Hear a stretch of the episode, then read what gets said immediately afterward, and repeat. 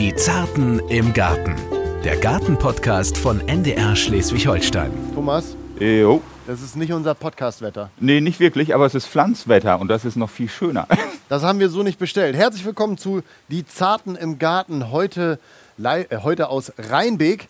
Und zum ersten Mal wirklich ein Wetter, das gar nicht so zu unserem Podcast passt. Es regnet, es ist nass, richtig warm, es ist auch nicht mehr. Und trotzdem freue ich mich, mit dir jetzt eine neue Folge aufzuzeichnen. Ich mich auch, sehr. Hast du die Blaubeeren gut verkraftet? Das war ja die letzte Folge. Da muss ich sagen, äh, ich habe sehr viele Blaubeeren seitdem gegessen und war auch noch mal pflücken persönlich. Äh, mir geht's ähnlich, vor allen Dingen so als Snack abends tiefgefroren, hat mir sehr gut gefallen. Eine leckere, aromatische und ganz traumhafte Geschichte. Ich war danach wirklich pflücken mit meinem Sohn und äh, die haben ihn zum Glück nicht gewogen. Also weil es war so eine Beere in den Eimer und vier in den Magen. Also es war wirklich am Ende war er eine äh, laufende Blaubeere, könnte man sagen. Hervorragend. So viel zum alten Paar und ich habe es Ihnen noch gar nicht vorgestellt. Mensch, hier, Thomas Balster, Gartenexperte der Landwirtschaftskammer Schleswig-Holstein, hat uns heute entführt nach Rheinbeek. Du kannst schon mal sagen, wo wir heute sind und welchem Thema wir uns widmen? Ja, wir sind in der Gärtnerei Wagschal. Und äh, das ist nicht nur einfach eine Gärtnerei mit Floristik, sondern ein ganz toller Betrieb, der sich schon seit alters her um die Dahlienzucht kümmert. Einer der bekanntesten Dahlienzüchter, würde ich sagen, die wir in Deutschland haben. Und man hört vielleicht schon das ein oder andere vorbeifahrende Auto. Das liegt daran, dass es auch einen schönen Blumenladen davor gibt. Denn dahin sind auch schöne Schnittblumen. Das äh, sieht jeder, der hier schon davor steht. Drehe ich mich nach links, da sehe ich ganz viele. Wir wollen natürlich aber auch noch ein bisschen Service kurz vorher bieten. Und zwar ist es ja möglich, uns Sachen zu fragen. Also vielmehr Balster Sachen zu fragen. Und da können Sie den kostenlosen Messenger der NDR Schleswig-Holstein-App nutzen oder eben anrufen, wie das Hans-Hugo Vöger aus Laboe gemacht hat. Meine Frage ist, äh, mit den Herrn zu sprechen, der die sonntags nachmittags 18 Uhr Sendung moderiert. Da geht es um Garten und bitte um Rückruf. Dankeschön. Und dann hast du auch zurückgerufen und dann hat er dir eine Frage gestellt, die hat er nicht auf den Anrufbeantworter gesammelt. Und zwar wollte er wissen, wie werde ich Acker Schachtelhalm los? Was Ja. hast du ihm erzählt? Ackerschachtelhalm ist ja wirklich ein Problempflänzchen Unkraut, was es schon ganz lange auf dieser Welt gibt. Und es ist eine sogenannte Zeigerpflanze, die staunasse und vor allen Dingen verdichtete, kalkarme Standorte anzeigt. Also daher der Name Zeigerpflanze. Wir finden das sehr häufig auch in landwirtschaftlich genutzten Kulturflächen und dagegen hilft oftmals nur eine Tiefendrainage bzw. Lockerung. Und ähm, da kann man wenig gegen tun. Was allerdings hilft im Haus- und Kleingartenbereich, zum Beispiel Gründünger wie Lupinen einzusehen. Erstmal händisch zu probieren, mit der Grabegabel diese sogenannten Rhizomstücke, die Wurzelstücke aufzugraben. Und was langfristig sicherlich auch hilft, zu kalken. Denn Ackerschachtelhalm ist eine kalkmeidende Kultur. Und wenn man dann langfristig kalkt, wird man diesen Ackerschachtelhalm mit ein bisschen Glück los. Aber man braucht langen Atem. Und äh, da es keine zugelassenen und gut wirksamen Herbizide, Unkrautvernichtungsmittel in dem Bereich gibt, im Haus- und Kleingartenbereich, sollte man das eh nicht einsetzen. Ja, ist das das Beste, was man machen kann. Ja, Herr Vöger aus Laboe klang relativ rüstig. Ich glaube, das, das kriegt er hin. Hundertprozentig, der wird 120 schätzen. 120 und dann gewinnt er am Ende doch noch gegen den Acker Schachtelheim. Genau. So, so viel dazu. Also wie gesagt, Fragen einfach über die kostenlose NDR Schleswig-Holstein-App. Da gibt es die Messenger-Funktion. Können Sie sowohl den Moderatoren als auch uns direkt schreiben und Ihre Frage an die Zarten im Garten absondern. Wir haben jetzt genug nach hinten geschaut und jetzt schauen wir nach vorne, nämlich auf die Dahlien.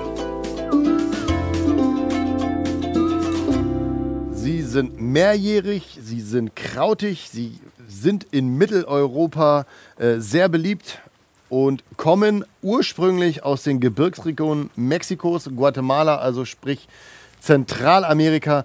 Und sie können bis zu 1,80 Meter hoch werden. Das kann ich hier noch nicht sehen. Hier, das ist der Backstage-Bereich, so nenne ich ihn mal, der Gärtnerei Wagschal in Rheinbeek. Und da können wir erstmal den Besitzer und den Herr der Dahlien begrüßen. Moinsen, Jürgen Wagschal. Schön, dass Ja, Sie moin. dürfen. Vielen Dank für Ihren Besuch. Ich freue mich, bin gespannt, was kommt. Und ja, Das können Sie auch sein, wobei eigentlich wollen wir ja ein bisschen Ja. Ihnen über die Schulter schauen. Ja. Äh, lassen Sie uns ein bisschen schnacken äh, über die Dahlie an sich. Ich habe es gerade schon gesagt, kommt eigentlich nicht aus, aus Europa, sondern ist hier quasi zugewandert.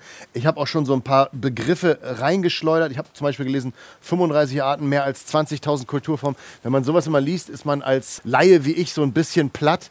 Ähm, das sind aber so Zahlen, die sind eigentlich nicht wirklich greifbar. Ne? Also wahrscheinlich haben wir hier in Europa nicht so viele Arten oder liege ich jetzt vollkommen falsch? äh, nein, das stimmt. Ähm, keiner weiß genau, wie viele, weil die nicht wie bei Rosen zum Beispiel in so einem Register festgehalten werden. Und äh, Es gibt in Amerika unzählige Sorten, es gibt in Holland unzählige Sorten, es gibt in Japan, Australien, überall. Es hat quasi so jedes Land sein eigenes Riesensortiment. Aber keiner weiß genau, wie viele es gibt. Wenn ich jetzt mal bei Ihnen hier in den Backstage-Bereich gucke, kann ich allein von den Farben mal reden. Also ich sehe äh, weiß, lila getüncht, ich sehe rosa, ich sehe orange, da hinten ist gelb, gelb-rot, reinrot. Ähm, pff, also farblich auf jeden Fall sehr, sehr breites Spektrum. Und welche Farbe fehlt? Schon aufgefallen? Violett und blau, glaube ich, habe ich gelesen, ne? Blau, genau. Blau, das ist Blau nicht gibt es möglich. nicht und Ganz es gibt spannend. Leute, die sich darum bemühen, aber Ja. ich frage mich mal, warum. Muss So ja nicht, ne? Ähnlich wie bei den Rosen. Richtig Genau. ja. blaue gibt es eben nicht und Nee. das ist auch gut Muss so, ja auch glaube nicht. ich einfach. Warum? Genau. Wofür? Also ich meine, es gibt ja sonst jede Farbe, dann braucht man auch kein Blau. Aber es ist, glaube ich, immer so der, der Trieb im Menschen, dass man immer das haben will, Ja. was nicht. Das Gras ist immer grüner auf der, die, die Dahlie ist immer blauer auf der anderen Seite des Flusses sozusagen. Reicht ja, wenn der Gärtner eigentlich auch mal blau.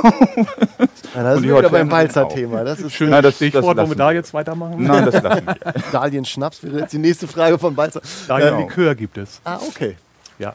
Super, aber lass uns mal noch in den Backstage-Bereich schauen. Äh, Ich sehe hier schon einige äh, Special Guests. Wie viele verschiedene Arten von Dahlien sehe ich denn hier jetzt schon, wenn wir jetzt einfach mal quasi direkt in Ihren Hinterhof schauen? Das sind jetzt mal so grob über den Daumen 20 vielleicht oder so.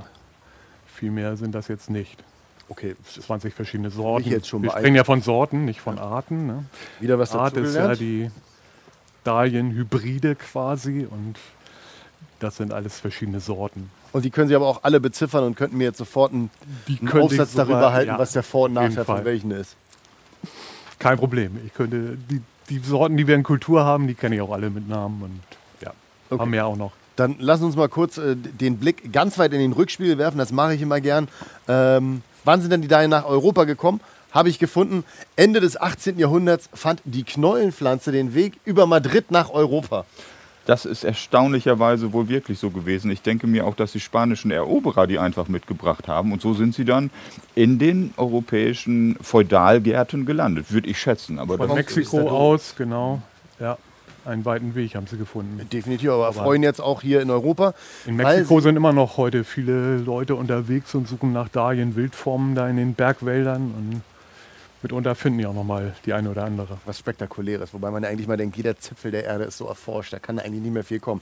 Äh, lassen Sie uns trotzdem weiter schnacken. Die Blütezeit, deshalb sind sie ja eigentlich relativ beliebt in Europa, weil sie über so einen langen Zeitraum blühen. Wir haben ja schon äh, im Staudengarten in Bornhöved mit Svenja Genau. Schwedke drüber gesprochen. Es gibt ja viele Pflanzen, die blühen halt zwei Wochen besonders schön, aber die Dahlie hat ja so einen langen Blühzeitraum.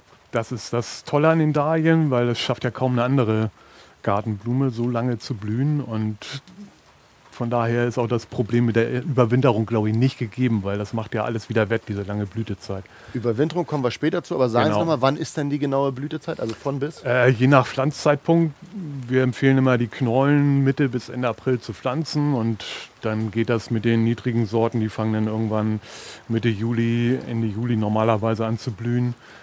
Viele Leute treiben sie mittlerweile in Töpfen vor, damit sie dann schon rechtzeitig aus der Erde und dann fangen die schon Anfang Juni an zu blühen. Und da kann man eine ganze Menge spielen und ausprobieren und an der Zeit verkürzen. Da haben Sie gerade auch schon das Stichwort gegeben, was im nächsten Take nämlich vorkommt, weil da reden wir darüber, wo und wann man sie pflanzt und dann auch schneidet. Aber jetzt abschließend noch eine Frage. Ja. Ich habe gelesen, 1,80 sollen die hoch werden. Haben wir denn hier irgendwo ein Exemplar, was wirklich so groß wird, dass es mir quasi auf den Kopf dahlieren kann? Ähm, nein, haben wir nicht. Liegt aber daran, dass wir denen nicht so viel Dünger geben wie einige Privatgärtner sicherlich gerne oder die auch von Natur aus einen kräftigen Boden haben vielleicht. Wir haben hier Sandböden, deswegen erreichen die bei uns keine 1,80 Meter, die Dahlien. Sandböden, das Schicksal Schleswig-Holsteins. So ist es. Aber Nein, das ist ja nicht unbedingt ein Nachteil. Also wir legen eh mehr Wert auf die kräftige Knolle, die wir im Frühjahr verkaufen können und die erhalten wir durch weniger Stickstoffdünger als der Hobbygärtner ihn vielleicht verwendet. Da haben Sie schon und dann gesagt, auf 1,80 Meter kommt mit seiner Dahlie. da haben Sie schon gesagt, im Frühjahr verkaufen und darüber schnacken wir jetzt gleich, nämlich über das Pflanzen, wann, wo und wie. Thomas, kannst du dich noch an einen Take erinnern von Containerpflanzen? Ich weiß gar nicht, wie das da hieß. Da habe ich gesungen. stimmt, aber ich weiß gar nicht mehr, was du gesungen Ich habe hast. gesungen, es regnet, Ach es doch, regnet. das war, glaube ich, auch unter Alkoholeinfluss. Das, das war es nicht. Nein, nein, nein, nein, nein. Aber ich weiß noch, dass meine Freundin mir gesagt hat, bitte mach das nicht mehr. Äh, ich soll einfach nicht öffentlich singen, obwohl ich es gern tue, aber ich muss ja auch irgendwie erzählen, es regnet wirklich. Also es regnet nicht wie aus Kübeln, aber es regnet in die Kübel im Backstage-Bereich der Gärtnerei Waagschal in Rheinbeek. Und da können wir auch ein bisschen drüber schnacken, denn dieses Wetter ist ja auch ein Faktor, wenn wir Dahlien pflanzen. Naja, wir dürfen ja auch eins nicht vergessen, die Dahlie liebt ja auch nicht zu trockene Böden. Und wir hatten so viele sonnige und auch spannende Gartenthemen in den letzten Wochen, dass es jetzt mit dem Regen mal ganz gut passt. Jetzt ist Pflanzzeit, zumindest auch für viele Gehölze, für viele Stauden. Und die Dahlie, die mag ja auch durchaus ein bisschen Wasser. Das ist richtig, ja. Vor allen Dingen ähm, in der ersten Wuchsphase. Äh, Im Sommer nachher sollte man sich zumindest mit künstlichen Wassergaben immer ein bisschen zurückhalten. Die sind gar nicht mal so unbedingt nötig. Also wenn die mal an trockenen Tagen abends ein bisschen welk sind, sind sie meistens am nächsten Tag auch von selber wieder frisch. Da braucht man gar nicht unbedingt Aber- jeden Tag zu gießen. Dann lassen Sie uns doch mal mehr über die erste Phase reden. Äh, Sie haben es vorhin schon angekündigt. Äh, Pflanzen tun wir sie April bis Mai. Ja, Gibt es da irgendwie so einen Richtpunkt? Also orientiere ich mich am Wetter oder sage ich einfach 15. April, zack, Dahlien raus? Könnte man machen, aber man beobachtet so ein bisschen das Wetter. Wenn es zu kalt und zu nass ist, der Boden noch so kalt ist, dann macht es einfach keinen Sinn, weil die nackte Knolle ist sehr nässeempfindlich. Äh, wenn man die in den Boden packt und vielleicht auch noch einen Tag vorher gewässert hat, was ja einige Leute auch immer noch machen leider, ähm, dann verfault die auch einfach gerne mal im Boden, bevor sie überhaupt eine Chance hat, irgendwelche Wurzeln zu treiben. Von daher macht es einfach Sinn, das Wetter ein bisschen zu beobachten und dann kann es auch mal Ende April werden, das ist völlig egal. Man kann sie auch Anfang Mai pflanzen, das holen die eh locker wieder auf. Also wenn ich eine Knolle Mitte April pflanze, dann ist sie Ende Mai nicht weiter als eine Knolle, die ich Anfang Mai pflanze, behaupte ich mal, weil die das einfach wieder aufholen dann durch die wärmeren, höheren Temperaturen. Sie dürfen das ja auch behaupten, schließlich sind Sie der Experte. Ja, Also, aber einige Leute denken immer, ich muss Erster sein, der sie pflanzt, damit ich auch Erster bin, der die Blüten hat. Wettrennen, das Dahlienwettrennen. Ja, es gibt ein Dahlienwettrennen, das ist so. Es Kann man verfolgen. Sie haben aber vorhin schon erwähnt, ähm, man kann die Knollen ja auch vorziehen. Das machen einige Leute, ne? Ja, genau. Also man kann sie zum Beispiel im Mitte April, Anfang April in Kübel pflanzen und die stellt man sich dann im Wohnzimmer auf die Fensterbank. Sollte dann aber aufpassen, wenn sie aus der Erde rauskommen, dass man sie auch zum Abhärten rausstellt. Muss dann aber wiederum aufpassen, dass sie nicht noch irgendwelche Nachtfröste abbekommen. Also es ist so ein bisschen, bis Mitte Mai muss man dann ein bisschen vielleicht mal hin und her tragen, die Töpfe, um dann, wenn man sie Mitte Mai auspflanzt, vielleicht Pflanzen vom halben Meter Höhe schon zu haben. Dann bleiben wir mal im Dahlienrennen, das Sie erwähnt haben. Das heißt also, ich kann sie tagsüber, äh, nee, abends dann bei 20 Grad auf dem, auf dem Fensterbrett im Wohnzimmer haben und dann tagsüber stelle ich es nochmal raus, damit sie so ein bisschen frische Luft kriegt, oder wie? Genau, wenn die aus der Erde rausgucken, weil sie sonst im Wohnzimmer würden sie zu lang und dünn werden, die Triebe. Dann gehen die ja richtig ab, wenn die aus der Erde rausgucken und stehen immer noch bei 20 Grad im Wohnzimmer, dann sind die Mitte Mai schon einen Meter hoch und dünn und gaggelig und deswegen stellt man sie dann, sobald sie aus der Erde rausgucken, doch schon lieber raus zum Abhärten. Und ist das dann nicht irgendwie so eine, eine zu heftige Temperaturgrätsche, wenn sie von 20 Grad so, ich glaube, dieser Mai war ziemlich kalt. Ich weiß, wir haben dann noch geheizt teilweise. Gestern kam die Heizkostenabrechnung. Mai, gefühlt Ähm, April, das darf man nicht vergessen. ja, Ja, ja, nee, das ist dann kein Problem. Ja, okay. Das ist halt nur nicht, dass da irgendwie Das ist nur, dass die halt Pflanze den denkt, was ist Vorsprung haben. los? 20 Grad, 5 Grad, 20 Grad, 5 Grad. Ja, ist ja auch, man kann sie ja draußen stehen lassen. Man muss bloß aufpassen, wenn eine Nachtfröste kommen, dass man sie dann halt, weil sie schon aus der Erde rausgucken, schützt. Okay, das, das ist ja auch, glaube ich, ein Indikator zum Überwintern, worüber wir ja später auch nochmal ganz explizit schnacken Ja. werden. Mir fällt Ähm, noch ein, weite Pflanzabstände bei großen Sorten. Viele Leute neigen, glaube ich, auch dazu, zu dicht Ja, zu pflanzen. auf jeden Fall. Und ich als Pflanzenschützer denke immer und sage den Leuten auch, zu dichte Pflanzung bedeutet immer ähm, Gefahr von Pilzkrankheiten und Schädlingen. Je dichter die Pflanzen stehen, umso eher wird das dadurch gefördert. Äh, Das gilt aber wahrscheinlich nicht nur für die hohen Sorten, denke ich mal. Für die kleineren ist Die es kleinen kann man schon ein bisschen dichter pflanzen, Ja. aber ganz wichtig ist eigentlich der Abstand, damit die sich auch entsprechend entwickeln können, die Pflanzen. Deswegen ist auch das Teilen der Knollen so immens wichtig. Da kommen wir bestimmt auch noch dazu. Weil eine Knolle sich einfach, die braucht Platz, um sich zu entwickeln, um kräftige Triebe zu machen, um große Blüten zu bilden. Da nützt es nichts, wenn ich die halben Meter Abstand pflanze, die hohen Sorten, das ist einfach dann zu dicht. Aber damit sind wir ja auch schon wieder zum Futter äh, gekommen, hätte ich bald gesagt. Ja, ja, ne? ich habe Zu jetzt gerade mehrere Sachen schon gehört, wo ich dachte, Mensch, da müssen Genau. wir nochmal nachhaken, um da die Chronologie einzuhalten. Wir haben jetzt über das Vorziehen geredet, wir haben auf den Abstand geachtet, aber von der Erde. Sie haben vorhin erzählt, wir haben hier einen sandigen Boden. Wie pflanze ich sie denn am liebsten ein und wie ist das sonnig, schattig? Also welche Plätze liebt die Dahlia bei uns im Garten? Generell sind die anspruchslos, die Dahlien, kann man sagen. Also sie möchten schon gerne einen sonnigen Standort haben. Im Schatten wird das nicht so richtig was. Sonne, Halbschatten, sowas in der Richtung. Und wenn man einen kräftigen Boden hat, nehmen die das natürlich auch gerne an, aber auf dem sandigen Boden wachsen sie auch genauso gut. Man gibt beim Pflanzen ein bisschen Dünger mit in die Erde, vermischt ihn ein bisschen, legt die Knolle drauf und meistens reicht das sogar dann schon über die Saison, wenn man da irgendwie so einen organischen Dünger nimmt, Hornspäne aus Corner, irgendwie sowas. Wenn man im Sommer das Gefühl hat, die schwächeln noch, dann kann man mal ein bisschen mit Blaukorn nachdüngen, aber sollte man immer ein bisschen vorsichtig mit sein, weil zu viel Stickstoff dann wieder sich negativ auf die Überwinterung der Knolle auswirkt. Ein Thema fällt mir noch ein, auch wenn man sich hier nicht rumschleimen sieht. Schnecken Schneck- mögen auch da. Aber das Sehr kommt, gerne. Das kommt Und das ist sehr später. Wir sind noch beim Pflanzen. gleich noch das. Wir sind noch beim Pflanzen. Wir haben nämlich jetzt schon über den Standort gesprochen, über das Vorziehen, aber noch nicht über die Pflanztiefe. Stimmt. Pflanztiefe sollte man auch nicht übertreiben, damit die auch eine Chance haben, rauszukommen und den Weg ans Licht zu finden, die Triebe.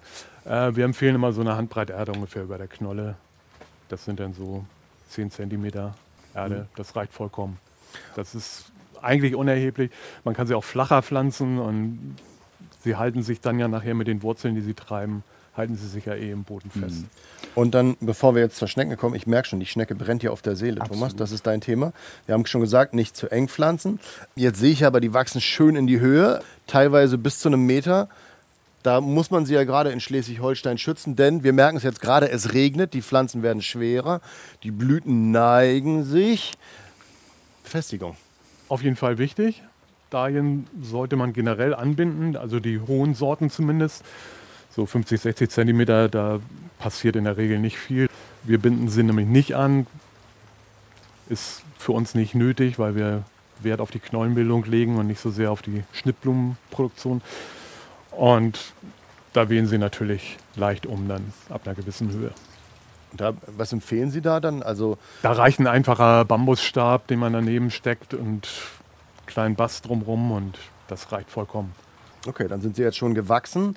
Jetzt darfst du deine Schnecken loslassen. Ich freue mich. Nein, über die Schnecken überhaupt nicht.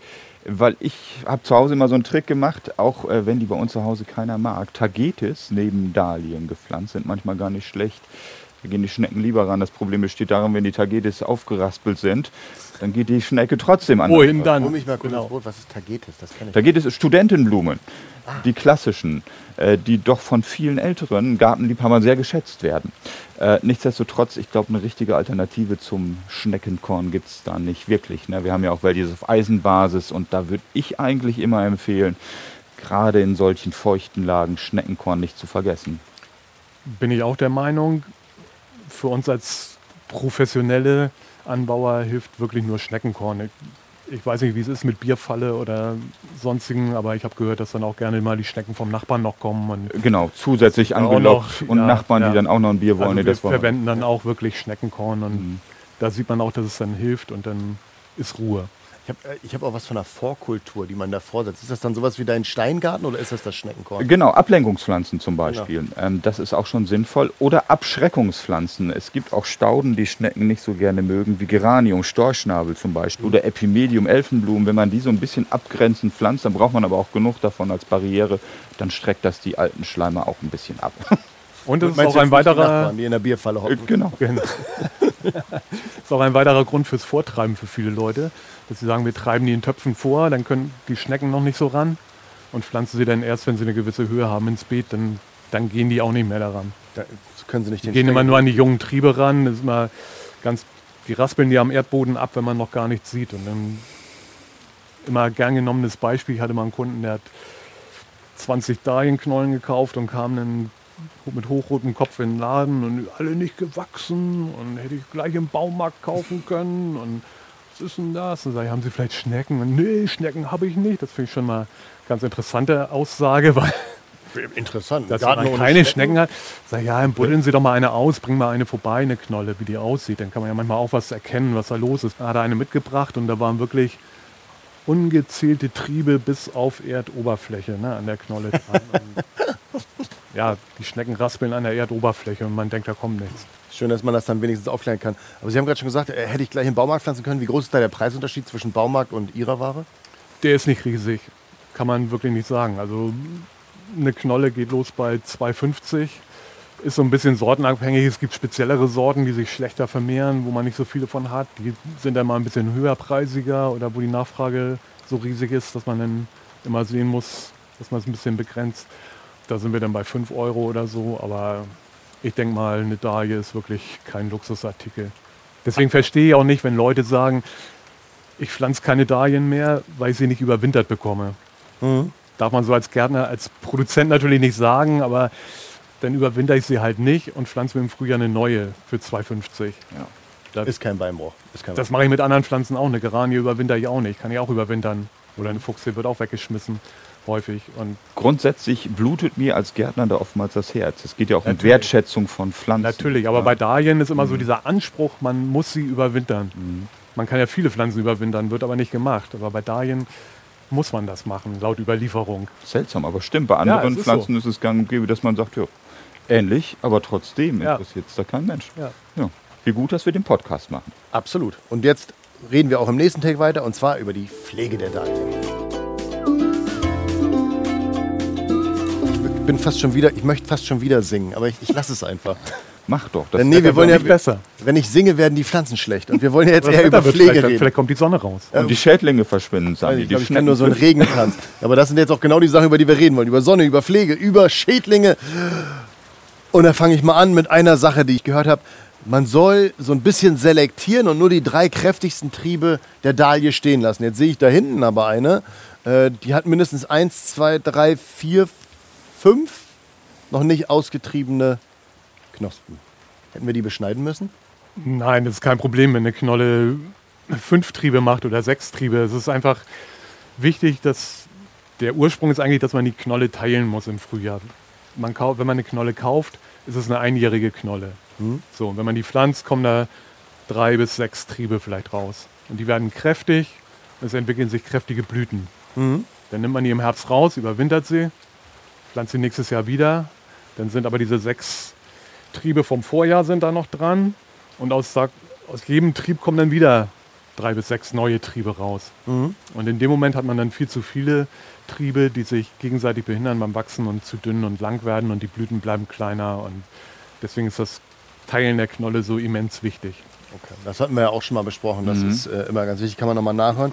Ähm, dann lassen wir uns noch weiterreden über die schon blühende Pflanze. Ähm, wir sehen vielleicht, dass äh, an einer eine Knospe wunderschön aussieht und die andere lässt schon ein bisschen den Kopf hängen, ist schon nicht mehr so frisch. Äh, reiße ich die einfach ab? Was, was muss ich da machen? Wie putze ich aus? Ich kann sie entweder nur die Blüte rausschneiden und lasse die direkte Seitenknospe stehen. Oder ich schneide sie mit der Seitenknospe raus, um dann wieder neue Triebe von unten zu bekommen, die eventuell etwas kräftiger dann noch wieder sind. Weil wenn ich immer nur die aktuelle Blüte rausschneide und die Seitenknospe stehen lasse, werden sie auf Dauer natürlich auch weicher, die Triebe. Und dann haben wir nachher im September, Oktober irgendwann den Effekt, dass die Triebe die großen Blüten nicht mehr richtig halten und die dann alle so ein bisschen hängen. So ein bisschen den Kopf hängen lassen. Gibt es da äh, so eine Regel wie bei den Rosen? Da haben wir ja die Drei- und Fünf-Blatt-Regel kennengelernt. Gibt es das bei Dahlien auch?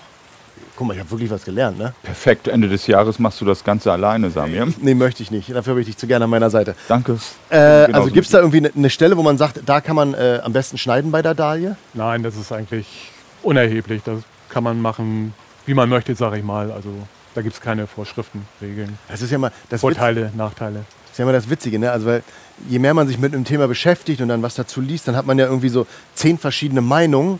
Aber wenn man dann beim Experten ist, dann hört man oft so, ist nicht so wild. Genau. Das war bei den Rosen auch, was ich da im Ja. Vorhinein gelesen Typisch hatte. Gärtner, das ist Ja, einfach machen. ja. Und ich glaube, dass, dass durch diese... Es ist auch unwichtig, ob die Erde jetzt 10 cm über der Knolle liegt oder nur 5 cm auf der Knolle. Das ist Und ich glaube, dass, dass viele Hobbygärtner da einfach so, so einen übermäßigen Respekt gewinnen, weil sie einfach gar nicht, äh, grob formuliert, gar nicht checken, dass Ja. die Natur einem das verzeiht. Genau. Und man einfach machen soll. Und im Zweifelsfall jeder Schnitt tut der Pflanze gut. Jeder zelebriert seine Leidenschaft ja auch ein bisschen. Und das geht bei vielen Hobbygärtnern, glaube ich, in leicht spleenigen Bereich. Während der Erwerbsgärtner ja auch verkaufen muss. Time is Money, der handelt auch ganz anders. Ähm, eins ist mir nur zu den Blüten auch noch aufgefallen. Es gibt ja ganz viele auch Einfachblühende. Und die sind natürlich für die Insekten toll. Das erwähnen wir immer wieder, aber es ist auch wichtig, weil ich finde, die ganzen Insekten, auch primär die Bienen, die finden ja nach Juni mit dem Ende der Blüte der Linnen kaum noch was Und darum sind Gärten, die gut und abwechslungsreich bepflanzt sind, so wichtig. Und die einfach blühenden Dahlien gehören da unbedingt dazu. Finde ich. Und sie sehen ja auch toll aus wie die anderen Sorten noch Kann ich auch. direkt einhaken, das ist äh, Haken. Herrlich. Und nicht äh, abgesprochen. ein schöner, ein schöner zu beobachtender Trend bei den Dahlien. Es gibt unzählige einfach blühende Dahlien und die sind wirklich auch, erfreuen sich wachsender Beliebtheit.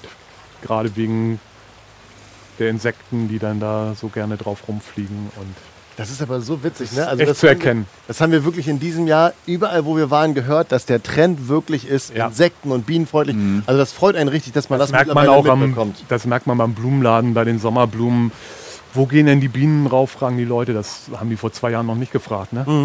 Aber es muss ist schön, wirklich dass das Blumen langsam haben, die dann, ja, ja, Übrigens, das erste heute. Erste, gut, dass du es schon selber ansagst. Genau, ähm, ich war vor einiger Zeit mal wieder im Dahliengarten in Hamburg, den man an dieser Stelle Sehr glaub ich, auch mal erwähnen darf. sehr empfehlenswert. Ähm, da habe ich gesehen oder geduftet, das ist toll, eine blühende, natürlich blühende Dahlie, die auch noch duftet. Ja, auch Das fand ich, genau, ich habe ja. mir ähm, den Namen nicht gemerkt, aber ich fand das echt interessant, weil ich gedacht habe, Mensch, weiß das kann nicht sein. Und ich hatte zu dem Zeitpunkt noch nichts getrunken, kein Rotwein, kein was ich Gott was. Nicht, dass ich übermäßig viel trinke, aber da habe ich gedacht, erwächst du gerade. toller so. Duft. Ähm, haben Sie auch sowas im Angebot? Wir haben tatsächlich haben wir auch zwei im Angebot, okay. äh, die ich Ihnen leider aber heute noch nicht vorführen kann, weil die Mhm. noch nicht blühen. Die eine duftet wirklich intensiv nach Schokolade. Oh. Hat auch so eine Traumhaft. Blüte wie so eine, Kosme wie so eine Schokoladenblume eigentlich. Mhm. Aber es ist wirklich eine Dahlie. Und die andere riecht intensiv nach Dahlie. Ja, kann man schwer beschreiben, aber wenn man sich da einen Strauß von in, ins Zimmer stellt, das, das riecht man wirklich. Also Also die Schokodalie, Gibt das es. ist interessant. Mhm. ja, ja, ist auch interessant. Ist eine sehr unscheinbare Blüte, schwarz-rot, so ein bisschen überhängend und macht nicht so viel her im Garten, aber duftet tatsächlich nach Schokolade. Soll auch eine Kreuzung sein mit einer Schokoladenblume. Okay, Hat wohl irgendjemand in Mexiko mal entdeckt. Es unglaublich. ist einfach Kakao über die Blume gefallen. Ja. Ja. Interessant. Was gibt es, äh, also gibt es dann da immer stetige Entwicklung? Also wir haben das beim, beim äh, Rhododendron mitbekommen, dass da immer weiter geforscht wird und immer neue Farben und neue Kreuzungen. Ist das bei Dahlien auch so? Also dass da, also weil Sie hatten ja vorhin erwähnt, dass in Mexiko immer noch gesucht wird nach der nächsten, äh, Mexiko sucht die Superdahlie. Äh, gibt es das denn äh, auch? Also Sie betreiben das ja auch in der Züchtung, also in der, in der Züchtung? Ähm, es gibt jedes Jahr unzählige neue Sorten bei Dahlien und einerseits ist es auch wichtig, weil die Kunden fragen danach, was gibt's Neues. Es gibt ja Stammkunden und die wollen dann auch immer irgendwie was Neues haben. Andererseits fragt man sich, was soll's noch, was soll noch gezüchtet werden, was es noch nicht gibt, weil es riesig das Sortiment der Dahlien. Aber tatsächlich, man hat, probiert immer was Neues aus und besorgt sich auch mal was Neues von anderen Züchtern und dann sieht man doch, ach ja, ist auch schön. Blaue Schokodalie. Irgendwie gibt es doch immer Unterschiede. Andere Leute sagen, ah, die sieht doch genauso aus wie die und die sehen doch alle gleich aus. Und nee, es sind dann doch feine Unterschiede, die man sieht und es sind schon witzig. Also ich bin auch immer auf der Suche nach Neuheiten und wir züchten auch selber noch so ein bisschen. Und ja, Also, da haben wir wieder was erfahren. Es gibt äh, Dahlien, die riechen und jetzt werden wir gleich darüber schnacken, wofür man sie verwenden kann, wie, wie man sie schön kombinieren kann. ETC, ETC, ETC. Und in der Zwischenzeit singe ich einfach ein bisschen in die Regenpause rein. Sie sehen nicht nur wunderschön aus, ich habe gehört, Dahlien sind auch essbar. habe ich auch gehört. Das heißt also, gehört, aber noch nicht versucht. Nein, ich habe es selber noch nicht probiert. Nee. Ich habe mal im Internet gegoogelt und ich habe auch mal ein Rezept gefunden für gekochte Dahlienknollen. Da wurde mir echt schlecht beim Lesen tatsächlich. Und nee, möchte ich auch gar nicht probieren. Und Blütenblätter hatte ich neulich mal auf dem Salat, aber nur als Deko, schmeckte ganz gut. War zwar nicht so wie Blattgold, wie einige Fußballstars das zu sich nehmen, aber ich glaube, man braucht es nicht wirklich. Genau wie vielleicht Hemorrhocalis, also ähm, die Blüten von Taglilien sind essbar, die schmecken zum Teil auch, aber bei Dahlien habe ich auch gedacht, nö, als Beilage hätte es mir nicht so gut. Sollen wie Spinat oder Rucola schmecken und es soll sogar süßlich schmeckende Dahlienblüten geben. es gibt Leute, die versuchen sich in der Likörherstellung, in der Dahlien-Likörherstellung. Und den habe ich tatsächlich auch schon probiert. Und ja, man schmeckt so ein bisschen so dieses Dahlien-Aroma schmeckt man so ein bisschen raus. Haben wir es wieder mit Alkohol, geht doch alles. Ich, Ja, ich, ja. Ich merke es schon wieder. Komm einfach nicht von dem Thema weg. Ähm, lassen wir uns doch mal drüber schnacken. Ähm, wir, stehen ja, wir sehen ja hier gerade ganz viele Dahlien einzeln. Mit was kombiniere ich sie denn schön, damit wir ein schönes Bild haben? Du hast ja gesagt, äh, schön abwechslungsreich. Ähm, ich habe gehört, mit Kräutern passen sie zum Beispiel gut zusammen. Genau, eins hatte Herr Wagschall ja schon gesagt, auch mit Kosmen. Äh, Zinien passen auch wunderbar. Und ich bin ja so ein Fan, das ist ja auch noch ein Thema, was uns beschäftigen wird, von Ziergräsern. Und Gräser sind einfach wunder, wunderschön und gerade zum Herbst hin passen sie, ist meine Einschätzung. Ich liebe Gräser, das merkt man jetzt schon wieder. Die passen auch wunderbar zu Dahlien. Ja, Wagschall genau. nickt und freut Ja, sich. ja. Wie, wie kombinieren Es, gibt Sie so die wenig, Dahlien? es gibt so wenig Gräserliebhaber. Wie machen Sie das das in Ihrem. Garten? Was, was steht da neben der Dahlie? Gar nichts. Wir haben die Dahlien nur zu Kulturzwecken aufgepflanzt und da stehen oder- die für sich alleine. Aber diese Kombination mit Gräsern finde ich auch sehr schön. Sieht man auch häufig auf Gartenschauen, werden die auch häufig in Kombination mit Gräsern gepflanzt und den Herbstblühern, Astern, Helenium. Ach ja, Das und wäre auch eine typische Bauerngartenpflanze. Ne? Von daher alles, was im Bauerngarten reingehört, Kosmen. Jetzt muss ich doch noch ein bisschen Werbung machen. Ich bin so ein Stauden-Fan, das haben wir auch zusammen schon bei Svenja Schwedke erleben dürfen. Gaura finde ich auch ganz toll. Ähm, Ja. Auf Deutsch glaube ich Prachtkerze, ein wunderschönes herbstblühendes Geschöpf, eine Staude, die im Hintergrund auch schön auflockt. Finde ich auch ganz passend. Aber das ist sicherlich auch Geschmackssache, aber das passt vorzüglich auch wieder zu den Gräsern zusammen mit den Dahlien. Man sollte nur ein bisschen auf Abstände achten, weil Gräser sind ja auch recht wurzelintensiv zum Teil und das mögen Dahlien nicht so gerne, so Wurzelkonkurrenz. Also die brauchen schon ein bisschen Platz für sich. Aber da sind wir dann wieder bei den Abständen und den knappen Meter sollte man ihn ja eh sagen, wenn wir können. von Von 60 daher. Zentimeter bis 1 Meter gesprochen Ja. haben, dann ist da ja genügend Platz. Ähm, das ist jetzt alles so, dass die Dahlia den ganzen Sommer überlebt. Äh, es gibt sie auch noch als Schnittblumen. Was ist da so momentan der Dahlienwunsch der Einkäufer? Naja, die typische Dahlien-Schnittblume ist die Pompon-Dahlie. Die wird halt einfach am meisten angeboten auf dem Großmarkt, weil, weil sie reich blüht, ist gut zu transportieren. Deswegen gibt es meistens nur die im Angebot. Bei uns werden auch gerne großblumige Dahlien genommen. Wir haben nachher auch wunderschöne Dahliensträuße mit großblühenden Dahlien, und die von der Haltbarkeit genauso sind wie die Pompon-Dahlien auch. Das macht also gar keinen Unterschied. Aber den Vierländergärtnern zum Beispiel ist es einfach zu mühsam, die dann zu transportieren, die großen Blüten.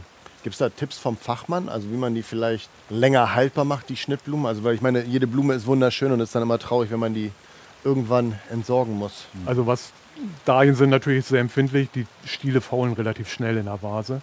Was auf jeden Fall hilft, ist täglich das Wasser zu wechseln oder mit Blumenfrischhaltemittel zu arbeiten. Wenn man Blumenfrischhaltemittel ein bisschen reinmacht in die Vase, dann zieht man die Dahlien nach einer Woche da so wieder raus, wie man sie reingestellt hat. Das ist Oh. für alle Seiten ganz angenehm. Du hast gerade schon angesetzt. Wolltest du noch was dazu finden? Nee, also es gibt ja so viele Geheimrezepte und dieses Blumenfrischhaltemittel, was überall angeboten wird, ist, glaube ich, einfach immer am effektivsten.